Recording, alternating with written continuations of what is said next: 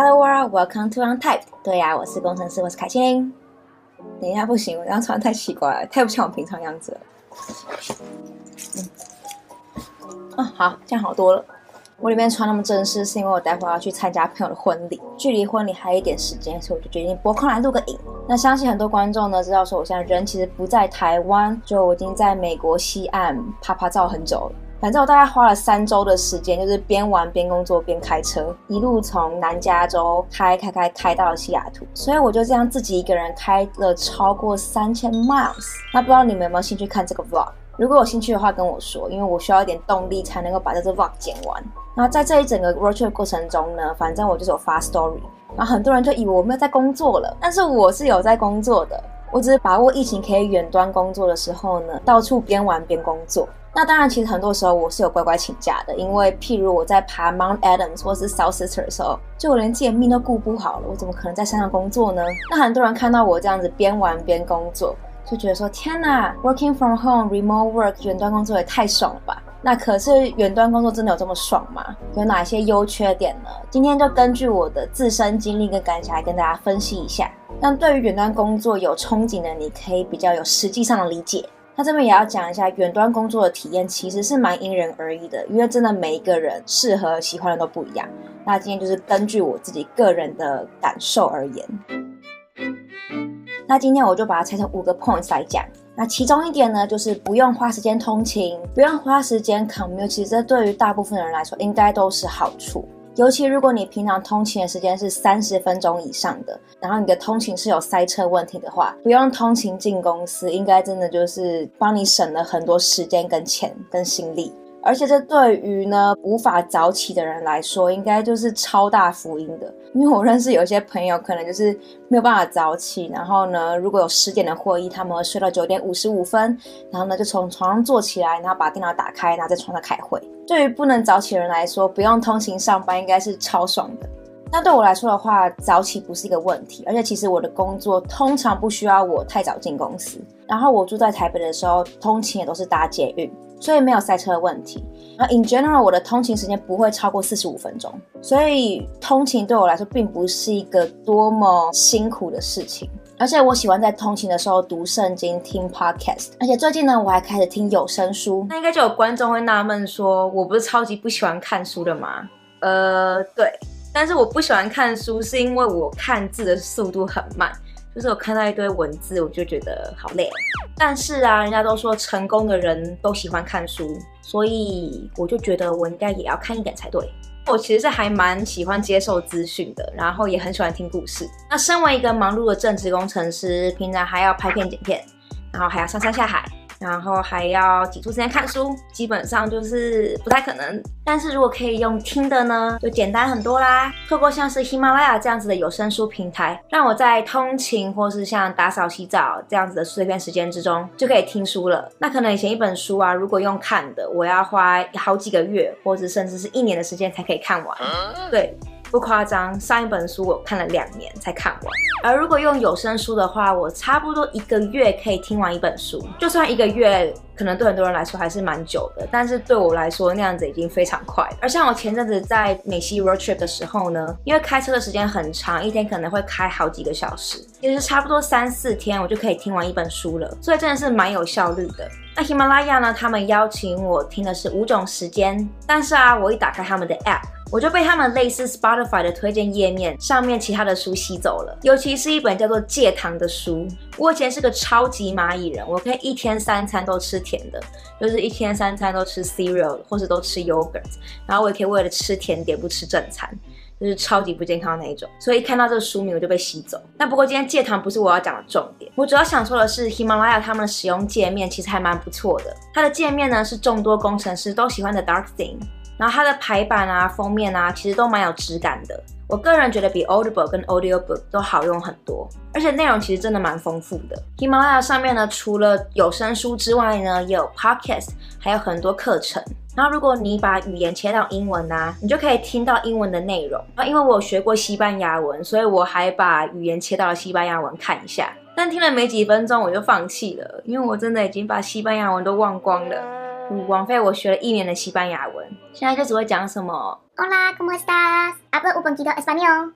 那如果你现在直接去他们的官网上做试听的话呢，是可以免费听七天。那如果你使用凯西尼的专属折扣链接的话呢，你就可以免费试听三十天哦。所以你们可以去试试看，然后不喜欢的话就随时取消吧。本频道是很真诚的，所以呢这边也要讲一下，我觉得喜马拉雅美中不足的地方是，目前里面念书的人都不是台湾人，所以呢念书的口音呢都还是大陆的口音。这边完全没有要引发什么政治立场，只是说毕竟因为我是台湾人嘛，我从小到大讲的中文口音都是台湾口音。所以我习惯听的也是台湾口音，所以我是还蛮希望喜马拉雅它的有声书里面可以有台湾口音的，这样的乐听起来应该会更顺，更适合我的台湾朋友们。然后如果你想问里面有没有 CS 相关的有声书，我目前是没有看到啦。我个人是觉得 CS 的东西如果要用听的，应该是蛮累的。你想看，如果他要讲一个 Java 的代码范例，他要直接讲什么 public void my function，然后 if something something else something something return。Actually you don't return for void。对，但是你不觉得？刚刚那样念起来很像在讲外星语嘛？那样子念代码应该没有人听得懂吧？不过如果有的话，我猜是蛮能够帮助视障人士学习 CS 的，感觉是一个蛮值得探讨的类别。那回到在家工作这件事情，所以其实偶尔我还蛮怀念这个通勤时间的，因为这个通勤时间就是让我有时间充实自己，去读自己想读的东西，然后呢，也给了我一点仪式感。但主要也是因为我不排斥在台北的通勤啦。但对于就是平常如果要开车上班啊，或塞车人来说，能够省去通勤的时间真的是很棒。那远端工作带来的另一个好处呢，就是工作时间弹性。工作时间弹性其实它本身是一件非常好的事情，但是它对于一个人是好是坏，就非常因人而异。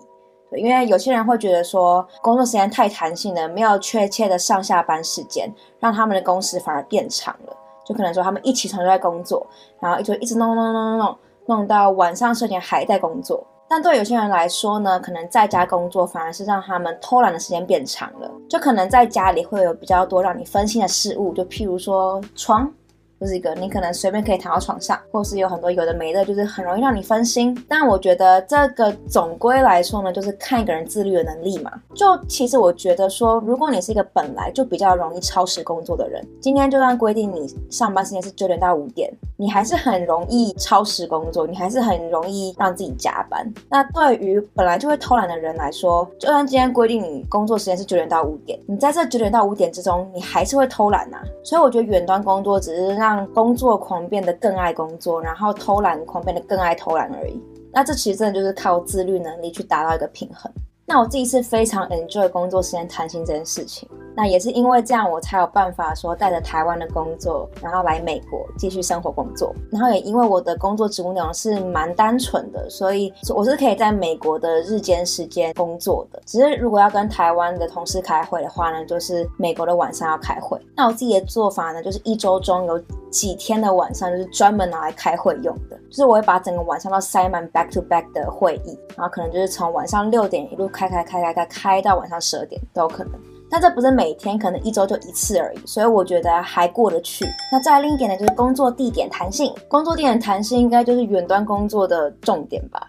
其实对于大部分的软体工程师来说，这其实一直以来都是一个优势。就基本上你只要有网络、有电脑、有插头、有充电器，你就可以工作了。我就蛮常跑去咖啡店工作的，只是呢，因为疫情呢，这个工作地点弹性的程度就越来越大。很多人呢，就是换了城市，甚至换了国家。我甚至听说有一些人疫情之后呢，就没有固定的居所了，就是他们呢会一直到不同的城市去生活，然后可能每个地方待个一个月之类的。那前面讲了那么多远端工作的好处，这边就来讲两三个我觉得远端工作的缺点。那其中一个呢，就是没有免费的咖啡、点心、食物。讲这可能会被讨厌，但是我觉得这影响蛮大的。真的，科技公司供餐给员工，真的是帮员工省了很多去思考要吃什么、花时间去觅食的烦恼。然后对于有选择障碍的我来说，每天要去思考要吃什么，真的是增加我蛮多烦恼的。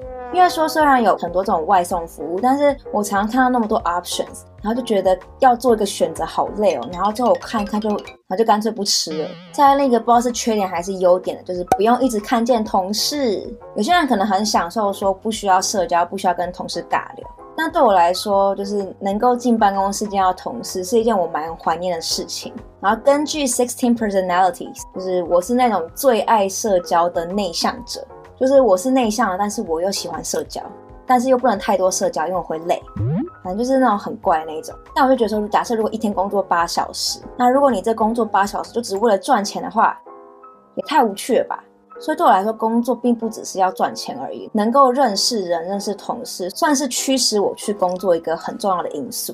所以我觉得疫情中的远端工作让我没办法认识同事，或是没办法看见同事，对我来说是缺点。那随着疫情逐渐缓慢的在变好，要不要回公司上班也成为一个很大的议题。很多公司呢，其实经过一年的远端工作的洗礼，也都发现说，其实真的不一定要员工来公司上班。然后远端工作也真的节省了很多成本，所以很多公司其实是考虑让员工就是可以永久的远端工作的。但有一些提倡办公室文化的公司，就是在努力找到一个平衡的解决方案。有些公司提出说，要根据员员工远端工作的居住地来调整薪。水其实基本上就是要减薪啦。那一开始应该蛮多人听到都还蛮不开心的。但后来的调查显示，其实蛮多人是愿意被减薪，然后继续远端工作的。那我以自己是员工的身份来分析好了。我知道说很多就是有家庭的人，他们是偏好在家工作的，可能就是这样子比较容易顾家吧。但我个人的话呢，是偏好进办公室，但是保有不用进办公室的弹性。